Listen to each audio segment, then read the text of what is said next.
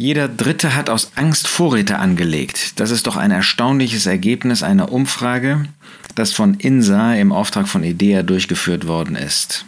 58 Prozent haben überhaupt keine Vorräte angelegt. 5 Prozent antworten mit weiß ich nicht. Das Bemerkenswerte ist, dass bei den Parteiinteressen diejenigen, die zur FDP tendieren, die größte Angst offenbar haben. Diejenigen also, die von Freiheit sprechen, die haben die größte Angst. Wenn man die Altersklassen sich anschaut, dann ist es interessanterweise bei den 30 bis 39-Jährigen mit 43 Prozent und bei den 18 bis 29-Jährigen mit 41 Prozent, bei den 40 bis 49-Jährigen mit 40 Prozent, die große Angst haben und Vorräte anlegen. Das Erstaunliche aber und Erschütternde ist, wenn man nach Konfession und Religion unterscheidet, sind es die sogenannt evangelisch-freikirchlichen, die mit 50 Prozent mit Abstand die größte Angst haben, dann solche, die islamisch geprägt sind, 46 Prozent, und dann geht es weit, weit runter. Wie ist das möglich, dass diejenigen, die von sich behaupten, Christen zu sein, wahre Christen zu sein, entschiedene Christen zu sein, dass sie die größte Angst haben und Vorräte angelegt haben für eine Problemzeit. Ist das nicht widersprüchlich? Ist das nicht ein Paradox? Genau das ist es.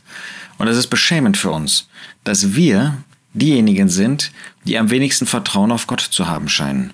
Immer wieder liest man, und man hat wirklich den Eindruck, wenn man mit äh, Christen spricht, dass gerade wir nennen das mal hier evangelisch-freikirchliche, ähm, solche, die wirklich einen, behaupten, einen lebendigen Glauben mit dem Herrn Jesus, an den Herrn Jesus zu haben, dass die am meisten für Verschwörungstheorien offen sind, dass die oftmals gerade solchen Parteien auf den Leim gehen wie der AfD, dass sie gerade diejenigen nicht sind, die durch Vertrauen auf den Herrn geprägt sind, sondern Radikalideen haben, die Welt bricht zusammen und so weiter.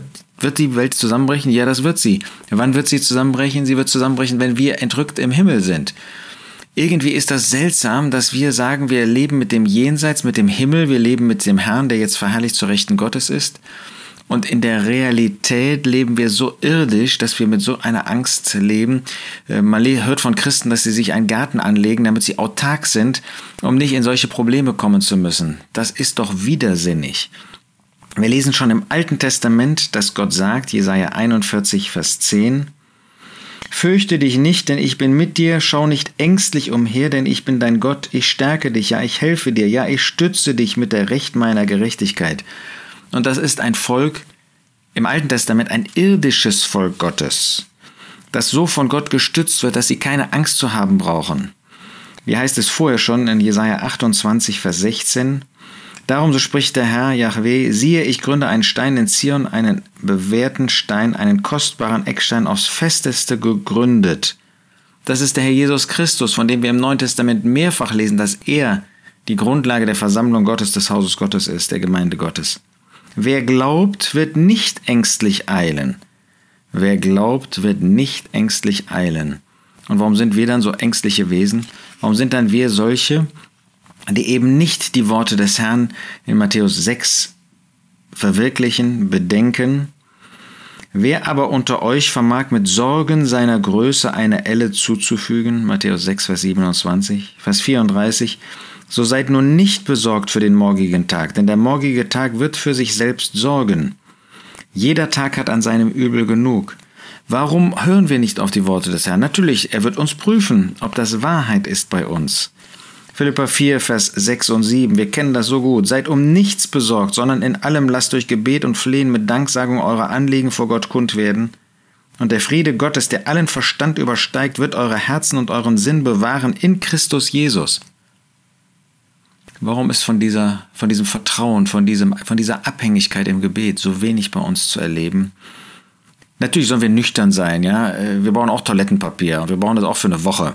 Ähm, aber waren wir diejenigen, die am meisten gehortet haben? Sind wir diejenigen, die Angst hatten, dass der Herr uns verkürzen wird? Es ist so traurig.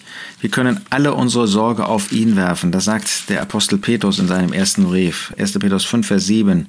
Indem ihr all eure Sorge auf ihn werft, denn er ist besorgt für euch. Meint ihr wirklich, der Herr ist nicht besorgt für uns, dass er uns im Stich lassen wird, dass er uns Probleme bereiten wird? Ja, er wird unser Vertrauen unseren Glauben, unser Glaubensbekenntnis prüfen. Das wird er. Aber wird er uns wirklich enttäuschen? Gott kann uns nicht enttäuschen. Römer 8, Vers 35, wer wird uns scheiden von der Liebe des Christus? Drangsal oder Angst oder Verfolgung oder Hungersnot oder Blöße oder Gefahr oder Schwert?